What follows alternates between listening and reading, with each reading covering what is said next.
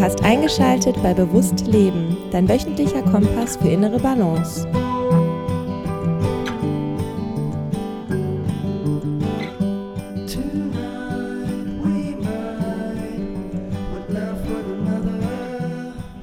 Herzlich willkommen zu Bewusst Leben. In dieser Interview-Highlight-Episode hörst du Ausschnitte unter anderem aus dem Gespräch mit Steffen Meyers. Wir haben über das Eisbaden gesprochen und ich hatte das Vergnügen, um bei ihm zu Hause auch ein Eisbad nehmen zu dürfen. Dann habe ich mit der Reiki-Meisterin Mechtet Knepper gesprochen, die das Thema Reiki erklärt. Dann hatte ich das Vergnügen, mit Mia über das Thema Co-Abhängigkeit und Selbstliebe zu sprechen. Dann war Leonie Bremer, die Pressesprecherin von Fridays for Future, im Podcast zu Gast und wir haben natürlich über den Klimawandel gesprochen Darüber habe ich auch mit Anna Kopal gesprochen, die nicht nur für Fridays for Future im Einsatz ist, sondern auch bei Ende Gelände, Stichwort ziviler Ungehorsam. Und zu guter Letzt hörst du einen Ausschnitt aus dem Gespräch mit, mit Professor Dr. Eva Asselmann und wir sprechen über Stress und wie du innerhalb von 20 Sekunden stressfrei werden kannst. Viel Spaß beim Hören. Wenn du in diesem Eisbad ah, bist, ja. dann bist du, dann wirst du eigentlich gezwungen, nicht nachzudenken, weil du halt dich hingeben musst bist in, in einer Extremsituation, wo du auf deine Atmung achten musst und solltest. Und dann bist du quasi auch nicht mehr in deinem Kopf und sorgst dafür, dass du in deinem Körper ankommst. Und meistens sogar in einem sehr tiefen Zustand, wo Sachen hochkommen können. Schon Leute erlebt, die in einem Eisbad anfangen zu weinen, weil da auf einmal irgendein Trauma hochploppt. Und mh, mm, es ist nicht die typische Traumabewältigung, so wie wir sie kennen, aber trotzdem, es kann immer wieder sein, eben weil wir so stark aus dem Kopf rein in den Körper gelangen. Mm, aber es sorgt einfach dafür, dass unser Wohlbefinden, unsere Energielevel, unser ja, ganzes System dadurch einen krassen Reset bekommt. Auf, auf physischer, aber auch auf äh, mentaler, energetischer, seelischer Ebene, eigentlich auf allen Ebenen. Nach dem Eisbad hast du mir gesagt, nicht sofort ähm, abtrocknen und in warme Kleidung hüpfen, sondern wir haben was gemacht und warum? Hm, wenn der Körper sich verbindet mit kaltem Wasser und vor allem in einem Eisbad, bei der kalten Dusche ist das noch weniger der Fall, aber bei einem Eisbad ist es so, dass wir sehr schnell über Rezeptoren an der Haut und auch im Körper das Signal bekommen, okay, Leute, es wird jetzt richtig, richtig kalt. Wir wissen nicht genau, wie lange, aber wir möchten auf jeden Fall überleben. Das heißt, die lebenswichtigen Organe wie Herz, Lunge, äh, Leber, Gehirn und so weiter, die möchten gesichert werden. Alles andere spielt jetzt erstmal nicht so die wichtige Rolle, so wie Hände, Arme, Beine und so weiter. Das heißt, auch das warme Blut fließt automatisch, zack, wieder in deinen Chor, in, zu den lebenswichtigen Organen. Alles andere wird auch noch weiter versorgt, aber nicht mehr ganz so stark. Und das ist auch der Grund, warum Hände und Füße, Arme und Beine als erstes kalt werden. Und es ist eben so, dass wenn wir in diesem Eisbad für eine längere Zeit sitzen, dieser Blutfluss quasi gekappt wird. Kommen wir jetzt aus dem Eisbad raus, dann fängt der Körper langsam an, wieder das Blut zu mischen. Das heißt, wir haben äh, Signalgeber im Körper, die dann signalisieren, oh, okay, wir kommen aus dem Eisbad raus, es ist auf einmal nicht mehr so kalt, ähm, wir können jetzt wieder langsam unseren Körper ähm, die, die Möglichkeit geben, das kalte und warme Blut aus Chor und aus den Gliedmaßen zu mischen. Und genau, das ist so der natürliche Prozess. Sobald du dich aber abtrocknest oder dir direkt irgendwie einen Tee oder sowas reinkippst, signalisierst du dem Körper wieder, puh, ist nicht die natürliche Art und Weise, sondern es wird viel schneller warm, als es warm werden sollte.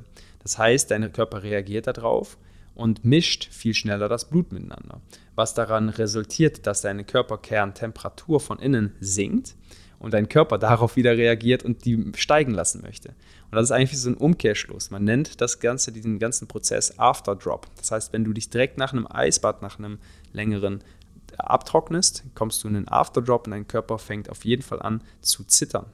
Und wir haben ja eben schon darüber gesprochen, es ist im Prinzip nichts Schlimmes. Zittern ist einfach ein natürlicher Prozess, Mechanismus vom Körper, um durch die Muskelkontraktion Wärme zu erzeugen. Aber es ist gleichzeitig auch wichtig, dem Körper die Chance zu geben, das ohne Zittern hinzubekommen durch Bewegung. Das waren die Bewegungen, die wir eben gemacht haben. Das nennt sich Horse Stance, indem wir quasi uns breitbeinig hinstellen, die ähm, Oberschenkel anspannen, so ein bisschen auch in die, in die Hocke gehen, in die, diesen breitbeinigen Stand und dann unseren Ober Oberkörper von links nach rechts bewegen und damit auch unsere Atmung verbinden. Und durch diese Bewegung sorgen wir einfach für einen ganz natürlichen Energiefluss, wo sich die Wärme und Kälte, das warme und kalte Blut wieder schön mischen kann. Die spannenden Dinge passieren im Moment. Also wenn man es schafft, den Geist auszuschalten und dann wirklich mit seinem Gefühl in diesem Moment zu verharren. Ja. Und das ist eigentlich auch das ideale Szenario für eine Reiki-Behandlung, würde ich jetzt behaupten. Mhm. Und es ist, verdammt nochmal, nicht einfach. Für Ja. jetzt äh, jemanden, der einfach im 9-to-5-Job ist und einfach hustelt, vielleicht noch Kinder hat und alles Mögliche. Ist nicht einfach. Mhm. Aber ich glaube, dass, ähm, wenn man sich dafür entscheidet, ähm, eine Behandlung mal auszuprobieren, dass man sich tatsächlich auch an dem Tag nichts anderes vornimmt oder so. Ja. Das ist sonst einfach schade, sonst kriegt man nicht die volle Experience. Mhm. Mhm. Also m, davor ist ja vielleicht noch nicht ganz so entscheidend wie danach, dass man danach noch mehr sich Zeit lässt. Also Nachzuwirken. Ne? ja, Nach, nachwirken zu lassen, Mhm. ja. Ähm, es kommt auf, es gibt ja verschiedene Menschentypen in Form von Kontrolle haben wollen, was passiert. Ja. Äh, wenn das nicht unbedingt der Fall ist, wenn man sich wirklich gut anleiten lassen kann, braucht es gar nicht so viel äh, Erfahrung mit Meditation oder Achtsamkeitsübung, sondern einfach sich ähm, leiten lassen. Ja. Ja. also letztendlich kommt es auch auf Vertrauen an. Ja, Vertrauen, Mhm. sich ähm, leiten zu lassen. Und wer das gut kann, äh, der hat äh, wirklich ein, erstmal ein größeres Benefit. Aber auch die, die das ähm, erstmal lernen müssen, ähm, ist es im Endeffekt, ähm, ja, dass sie sich ähm, mit Achtsamkeitsübungen dann allerdings äh, dahin auch bringen können. Also ich gebe jedem Mhm. Tipps auch, äh, der nicht nur einmal kommt, sondern öfter mal, wie er das denn für sich selber hinkriegt. Ja. Ja, dass er im Hier und Jetzt ist, dass er die Dinge macht, die ihm gut tun. Ähm, und da habe ich dann ja ganz Ja. vielfältig, das, es geht dann über Reiki hinaus. Ja. Aber letztendlich ähm, äh, ist dann Reiki nochmal, ähm, ja, kann man sagen, ähm, verstärkt nochmal die, die Dinge, die man sowieso schon ähm, macht, ähm, in positiv letztendlich, ja. Ja. Aber das ist, und das ist auch immer wieder nicht, glaube ich, nur, nur, nur eine Typfrage, sondern auch, was ist dir im Leben passiert? Also ich würde tatsächlich sagen, ich bin jemand, der, bevor er sich auf irgendwas einlassen kann, ne, und ähm, das Vertrauen auch aufbaut, echt ein bisschen Zeit braucht. Es liegt aber aufgrund Mhm. meiner, Mhm. also ich würde schon sagen, Bindungsstörung, irgendwo, die ich jetzt langsam aufarbeite, dass es halt einfach ähm, mir Stück für Stück dann auch einfacher fällt, auch wenn man das ein zweites, ein drittes, ein viertes Mal macht, dass es dann einfacher geht als am Anfang. Ansonsten ist halt immer der Denker da, ne, der halt immer Mhm. auch dann wie ich hinterfragt, ach, ist das, ist das jetzt hier gerade, äh, ist doch ein Schwachsinn, dass ich hier eigentlich sitze, oder? Ach nee, doch, jetzt fühle ich was? Oh, nee, doch nicht. Nee, ach komm on. Beim nächsten Mal machst du wieder was anderes, ne? Und ich kann jetzt sagen, wirklich nach jahrelangen Erfahrungen, ob das jetzt äh, bei dir mit Reiki ist oder einfach nur in, in Meditationen, ähm, das hat bei mir halt einfach Arbeit gebraucht, zu einem Punkt zu kommen, wo ich sage, sagen kann, ich fühle Mhm. diese Energien an gewissen Stellen, über die wir hier geredet haben. Ne? Und äh, wenn man damit vorher gar keine Berührungspunkte hat und nur im Verstand die ganze Zeit ist, ist es, sich dafür zu öffnen, sehr, sehr schwierig. Und das kann aufgrund mit der persönlichen Geschichte zu tun haben. Ja, natürlich. Aber ich habe gemerkt, über die Zeit macht das was. Ich habe halt, ich habe früher einen total hohen Ruhepuls gehabt und stand immer sehr viel unter Strom und ich merke, das hat sich tatsächlich beruhigt. Also Mhm. das ist besser geworden und ich, ähm, ich schiebe das auf die Meditation.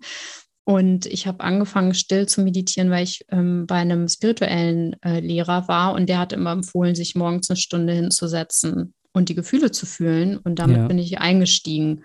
Und, ähm, und jetzt mache ich es halt eine halbe Stunde sitzen, kommt auch, hat, äh, es gibt was, das nennt sich Samapan-Meditation, das so ähnlich funktioniert. Ja. Ja, und ähm, genau. Oh, Ich muss noch, ein, noch eine zusätzliche Frage Ja. stellen. Worauf konzentrierst du dich, um im Moment zu bleiben?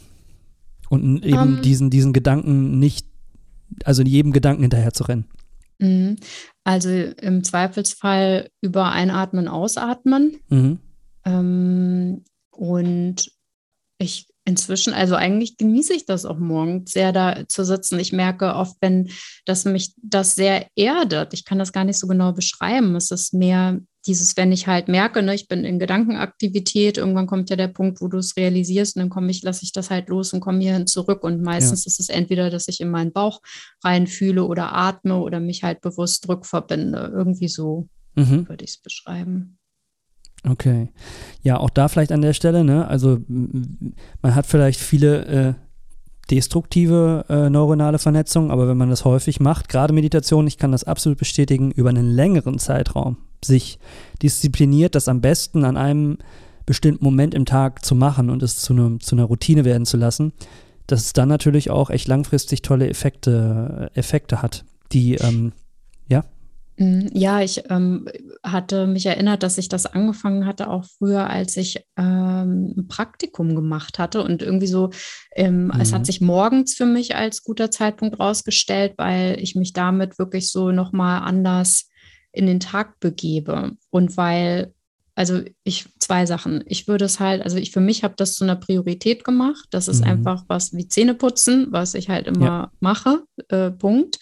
Und das andere ist, dass ich morgens einen guten Zeitpunkt fand und dass ich ähm, festgestellt habe, gerade wenn man im Arbeitsalltag ist, weil nämlich erst, wenn so viel anderes passiert und dann abends und dann ist man doch schon müde oder macht, also ich war so, ne? Und dann habe ich, das Ja. war eine Zeit lang, habe ich dann mal drei Wochen was gemacht am Stück, aber es kamen halt so mehr Lücken auf. Und ich habe nach was gesucht, was ich so überall machen kann, was ich super einfach machen kann, ne? also wo ich nicht erst mir ein Setting für schaffen muss, was Ja. ich egal wo ich bin machen kann und was halt einfach geht. Und das hat für mich gut funktioniert bisher.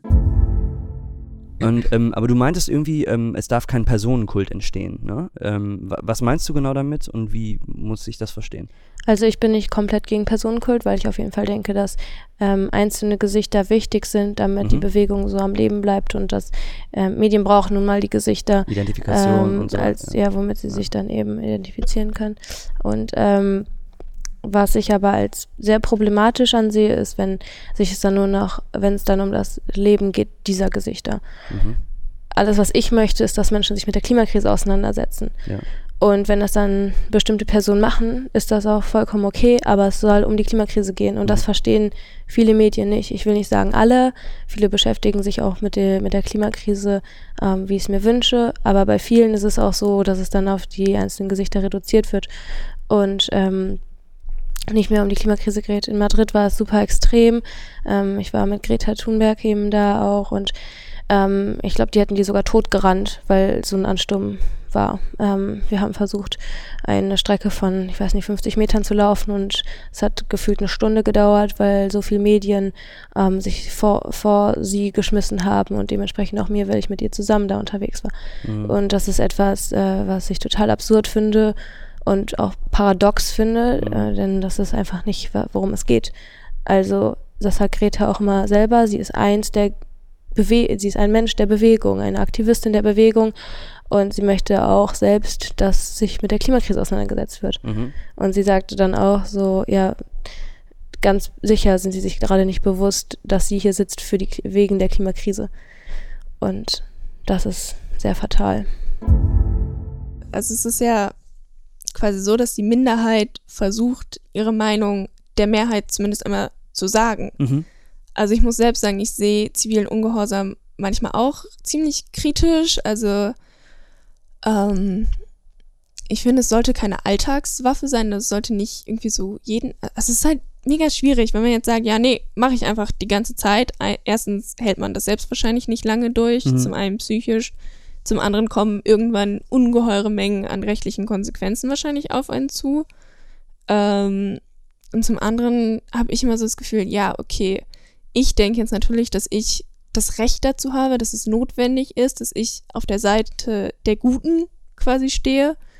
Ähm, aber was wäre jetzt quasi, wenn die Gegen, also nein, nicht die Gegenseite, das finde ich immer schwierig, so von Gegenseiten zu sprechen, aber wenn jetzt jemand, der keine ähm, guten Sachen im Kopf hat, jetzt einfach sich auch zivilen Ungehorsam zunutze macht, wenn jetzt irgendwelche menschenverachtenden und menschenfeindlichen Strukturen sagen, so, wir blockieren jetzt einfach irgendwas. Ja, das ist ein guter Punkt. Ähm, das finde ich eben immer schwierig. Ähm, ja, deswegen finde ich, sollte ziviler Ungehorsam eben nur eine drastische Maßnahme bleiben, die man ergreift, wenn vorher eben einem kein Gehör geboten wird. Also so wie ich jetzt zum Beispiel eine Geländeaktion mitmache, weil ich einfach merke, es passiert nichts in der Politik. mhm. Ja. Und man hatte schon auf so vielen freundlichen anderen Wegen versucht, man hatte schon mit Demonstrationen versucht, es ja. wurde beklatscht und belächelt und jetzt kommt eben Ende Gelände und es ist eben ein Step weiter, weil es einfach wichtig ist als ich das so durchgelesen habe, du zitierst ja auch manchmal bekanntere Menschen. Unter anderem hast du auch Buddha zitiert an mehreren Stellen, mhm. wenn ich das richtig gesehen habe. Ich wollte unbedingt die Frage stellen, was bedeutet für dich Spiritualität? Für mich ganz persönlich. Für dich persönlich, vielleicht aber auch im Zusammenhang mit dem Buch, mit Stress, in, in welche Richtung du auch immer gehen magst mit der Antwort. Also ich persönlich bin kein spiritueller Mensch. Ich bin eher so, ja, mhm. Fakten, Empirie orientiert. Das ist, denke ich, auch ein Grund, warum ich Wissenschaftlerin geworden bin. Ich bin da so sehr knallhart auf der Datenebene. Aber ich bin ähm, ja ein ganz großer Fan davon, sich selbst darüber bewusst zu werden, was ist denn eigentlich Sinn? Was sind meine Visionen, meine Werte, äh, meine Ziele im Leben? Also durchaus auf dieser größeren Ebene auch zu denken und sich wirklich mal Gedanken zu machen, was ist für mich der Sinn des Lebens? Was sind meine grundlegenden Werte? Wo strebe ich eigentlich hin? Was möchte ich erreicht haben am Ende meines Lebens? Ich glaube, das ist ganz, ganz zentral und spielt für Stressmanagement eine wahnsinnige Rolle. Denn nur wenn ich das weiß, wenn ich Klarheit darüber habe, schaffe ich es ja im Alltag, mich nicht mehr von diesen vielen Kleinigkeiten aus dem Konzept bringen zu lassen. Und nur dann kann ich auch gut Ziele setzen, Prioritäten setzen. Ähm, nur dann weiß ich, welche Aufgaben ich ablehnen sollte, worauf ich mich fokussieren sollte. Das halte ich für unheimlich wichtig. Ja. Ich frage die Frage deswegen, weil Spiritualität vielleicht einfach ein schwieriger Begriff geworden ist, weil er viel auch äh, in den falschen Ecken und Kreisen für falsche Zwecke verwendet wird. Ähm, und was ich damit verbinde, ist ganz stark auch der Zugang zur eigenen Intuition. Und dann sind wir ja ganz schnell wieder ne, bei, einem, bei einem Vision Board zum Beispiel. Also wie soll ich eine Vision für mein Leben erstellen und ähm, äh, ausskizzieren, wo ich hin möchte, ähm, auf eine stimmige Art und Weise, wenn ich keinen Zugang zu meiner Intuition habe und zu meinen Gefühlen und was sich richtig anfühlt. Und ich glaube, dass das ein großer Teil ist und dass das äh, eine Sache ist, die sich sehr gut zusammenführen lässt, auch mit Wissenschaft. Und ähm, äh, dass äh, der Begriff halt einfach so ein bisschen negativ konnotiert ist, das kommt jetzt halt einfach durch verschiedene Strömungen. Aber deswegen hat mich einfach deine Antwort total äh, interessiert, ähm, wenn es darum geht. Was ich auch, ähm, also was mir an vielen Stellen im Buch auch noch aufgefallen ist, äh, sehr positiv ist einmal, dass du auch sagst, manchmal ist es auch einfach so, wie es ist und dann nimm es an. Ja, manchmal ähm, hilft auch die Technik nicht und manchmal ist es auch einfach eine schwierige Zeit. Also ich habe das an mehreren Stellen in verschiedenen Kontexten gelesen. Annehmen, was ist, habe ich mir aufgeschrieben. Und ich finde, auch das hat einen spirituellen Touch. Also einfach zu akzeptieren, dass es vielleicht auch mal gerade ein schlechter Tag ist. Und das heißt ja nicht, dass ich morgen nicht wieder anfangen kann mit der Easy Relax Technik und halt vielleicht hat es heute nicht so gut funktioniert, aber morgen äh, kann es ja weitergehen. Absolut. Ähm, das ist auch nicht unbedingt ein Widerspruch, dass ich da gar nicht die Technik machen muss. Aber genau, wir wissen aus der Forschung, dass radikale Akzeptanz, so wird das auch häufig ähm, bezeichnet, ganz, ganz wichtig ist. Das kommt vor allen Dingen aus dieser Strömung der Akzeptanz und Commitment Therapy. Gibt es relativ viel neuere Forschung zu. Ähm, dass es häufig sinnvoll ist, Dinge erstmal anzunehmen, weil häufig sind wir so in dem Modus, dass wir Dinge eigentlich nicht haben wollen. Dann versuchen wir die wegzudrängen oder wir regen uns noch darüber auf und dann wird es in der Regel nur stärker. Also wenn du jetzt heute aufstehst und dann denkst du dir, ach, ich wollte doch heute irgendwie total happy sein, aber jetzt bin ich schon wieder so schlecht drauf und dann ärgerst du dich noch darüber, dann wird wahrscheinlich deine schlechte Stimmung noch mehr werden. Insofern ist das nicht zielführend und kann dazu führen, dass du umso gestresster bist und dir noch mehr Druck machst und deine negativen Emotionen dadurch noch weiter zunehmen. Indem man erstmal sagt, das ist okay, ich nehme das erstmal an, ohne direkt in die Wertung zu gehen. Ich akzeptiere jetzt diesen Zustand, ohne dass ich sage, das ist besonders gut oder besonders schlecht. Ich nehme es einfach nur an lässt dieser Zustand häufig schon nach. Und ich finde, das ist unheimlich wichtig, unheimlich kraftvoll, und ähm, man kann trotzdem in der Situation dann versuchen, eine Entspannungsmethode zu machen oder sich runterzubringen. Vielen lieben Dank, dass du bis zu diesem Punkt gehört hast und dir alle Interviewausschnitte angehört hast. Wenn dir dieser Podcast gefällt, dann würde ich dich natürlich dazu ermutigen, die kompletten Interviews anzuhören. Du findest in den Shownotes die Links zu den kompletten Gesprächen. Und wenn du magst, kannst du dem Podcast natürlich eine positive Bewertung, zum Beispiel bei Spotify oder Apple Podcast geben. Das würde mich persönlich sehr freuen und dem Podcast auch entsprechend helfen, besser gefunden slash wahrgenommen zu werden. Ansonsten würde ich sagen, freue ich mich riesig, wenn du beim nächsten Mal wieder einschaltest und ich bedanke mich wirklich von Herzen für deine Zeit. Bleib im Balance, bis zum nächsten Mal, dein Alex. Ciao.